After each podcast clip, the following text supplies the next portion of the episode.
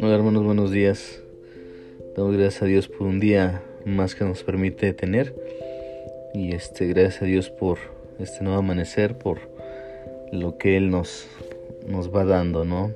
Este, eh, vamos a iniciar con una oración y estaremos viendo la vida en el Espíritu todavía. Este, vamos a tardar con ese devocional, con ese tema y eh, vamos a pedir la dirección de, del Espíritu Santo, que Él sea quien nos dé la sabiduría para poder comprender su palabra, pero que también lo podamos vivir siempre en nuestro diario vivir. Vamos a orar. Bendito Padre, te agradecemos, Señor, en esta mañana por la bendición que tú nos das de poder abrir los ojos, Señor. Permite, Señor, que cada mañana eh, nuestra vida, Señor, esté agradecida, esté en gratitud contigo, Señor, por lo que tú nos das.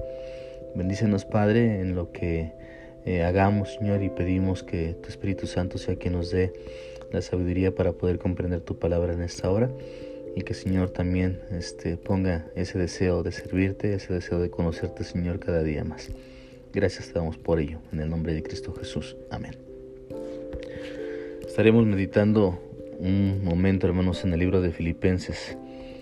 Filipenses capítulo 4, versículos del 6 al 7. Solamente estos dos versículos. Dice Filipenses 4 del 6 al 7, hermanos, por nada estáis afanosos, si no sean conocidas vuestras peticiones delante de Dios en toda oración y ruego, con acción de gracias y la paz de Dios que sobrepasa todo entendimiento, guardará vuestros corazones y vuestros pensamientos en Cristo Jesús. Eh, damos a conocer muchas veces que eh, vivimos despreocupados de lo que nos pasa en nuestro diario vivir leemos la palabra de Dios como en este caso en Filipenses 4:6, en donde su palabra nos dice que por nada estemos afanosos o afanados y, damos a conocer que, que, realmente no hay algo que nos pueda afanar. Pero en, en, la realidad hay muchas cosas que puedan afanar tu vida y pueden afanar mi vida, en la cual tú y yo no podemos y no descansamos, ¿no? Sientes el peso de, de este mundo en, tu, en tus hombros sientes como el mundo te va agobiando de la misma manera y simplemente vives siendo un cristiano eh, con cargas, con ciertas limitaciones, con ciertos pesos que nunca deberías tener. ¿Por qué? Porque otra vez te dice, si no sean conocidas vuestras peticiones en Cristo, eh, vuestras peticiones delante de Dios, en toda oración y ruego, con acción de gracias. Y viene la respuesta y la paz de Dios. Dice que sobrepasa todo entendimiento, es lo que va a guardar tu corazón y tus pensamientos en la persona de Cristo. Eh, siempre hemos visto, este, o quizás hemos, has pasado tú por lo mismo, ¿no? Eh, nuestros niños a veces tienen miedo a la oscuridad en cierto momento, en cierta etapa de sus vidas. Y es algo increíble como el miedo entra a sus corazones y sus nervios y ellos entran en un estado muy difícil. Me acuerdo que cuando Estuvimos en casa de la hermana Miriam Sansininea en San Carlos. Erin se quedaba en un cuarto y nosotros en otro. Y la distancia no era muy grande realmente, ¿no? Pero a ella le daba miedo quedarse sola, ¿no? Eh, quizás eh, el caminar de, su recámara a la recámara de nosotros y luego era un lugar abierto y, y, ella sentía ese, ese pequeño temor, ¿no? En donde su corazón, su mente era, era tomada por el, por el terror y, y, quizás ella en algunos momentos, en algunas noches, no, no, se, no se iba a nuestra, a nuestra recámara por ese miedo, ¿no? Entonces el miedo entra en su corazón y en sus nervios y esto hace que en su vida sea un estado difícil. Pero cuando luego ellos escuchan la voz, ya sea del mamá, de la mamá o del papá, este, eh, pasa algo increíblemente, ¿no? Ella se puede calmar y simplemente puede dormir tranquila, ¿no? Y, eso es lo que pasa en nuestra vida como creyentes. Eso es nuestra propia experiencia, ¿no? Que eh, vamos este, experimentando nuestro de vivir este, de la misma manera. Algún terror quizás que tú puedas tener, algún miedo que en tu vida pueda haber, te, te va a alcanzar en, en, el camino, ¿no? Y quizás tu corazón y mi corazón se llenen de un miedo tan grande, tan fuerte, que quizás tú no sepas qué hacer. Eh, y esto simplemente lo haces porque eh, quitas realmente ¿no? a, eh, a quien te va a sostener, a quien nos va a ayudar, diríamos, y es el poder del Espíritu Santo, ¿no? Te hace titubear realmente esto, ¿no? La oscuridad y el mundo simplemente está, está haciendo su trabajo en tu vida, que es producir un temor en donde en tu mente y en tu corazón simplemente no alcance la comprensión de que tu Señor, nuestro Dios, está con nosotros. Pero cuando tú y yo escuchamos siempre en nuestra vida, en nuestro corazón, eh, nuestro nombre de la voz de nuestro Señor Jesucristo diciendo, soy yo, no tengas temor, no tengan miedo. Viene una paz que dice su palabra, ¿no? Ahí en Filipenses. Y la paz de Dios que sobrepasa todo entendimiento. Esa paz viene y toma su posesión en cada corazón y va a traer calma. Me acuerdo cuando los discípulos están en la barca a ciertas horas de la noche y, ven caminar al Señor Jesucristo y piensan que es un fantasma y tienen miedo y simplemente escuchan la palabra del Señor Jesucristo, no, no tengan temor, soy yo, no tengan miedo. Los discípulos conocían al Señor Jesucristo, sabían el poder que el Señor Jesucristo podía tener y tenía, pero sin embargo en ese momento ellos tenían temor, ellos tenían miedo. Entonces, eso nos enseña en nuestra vida, en nuestro de vivir, la confianza que debemos tener siempre en nuestro Creador, en nuestro Dios. Y solamente la vamos a poder obtener a través del Espíritu Santo. ¿Qué nos enseña esto? Pues simplemente nos enseña que una persona, o tú o yo, no podemos volver a ser la misma después de haber escuchado acerca de nuestro Señor Jesucristo.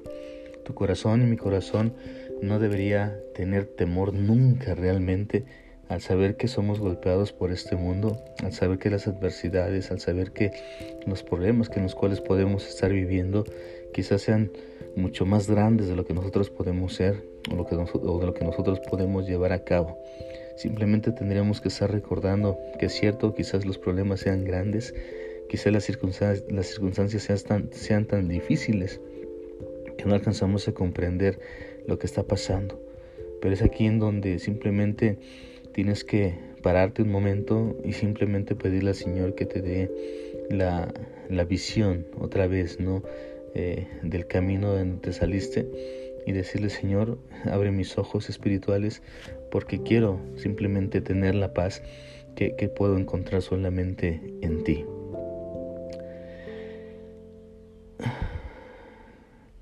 Quizás puedas decir, ¿no? En este andar, en ese peregrinar, que no pusiste mucha atención en ciertas cosas, que se te olvidaron otras más de, la palabra del Señor, ¿no? Pero nunca puedes volver a ser igual. Un evento te va a llevar a conocer a Dios de una manera distinta, una circunstancia te va a llevar a conocer de nuestro Señor de una manera distinta a la que viviste anteriormente y tu vida nunca tendría que ser igual. Y en cualquier momento las verdades pueden seguir en tu conciencia y pueden destruir toda paz y todo gozo. Pero tenemos que entender otra vez esta parte, ¿no? Simplemente el poder saber en dónde está escondida nuestra vida, quién está simplemente este, peleando con nosotros y por nosotros, y saber que en este mundo, como dice Filipenses 4:6, por nada tengo que ser afanoso. Y te, y te podría preguntar en esta mañana, ¿qué es lo que te asusta en este día? ¿Cuándo es más probable que tengas miedo?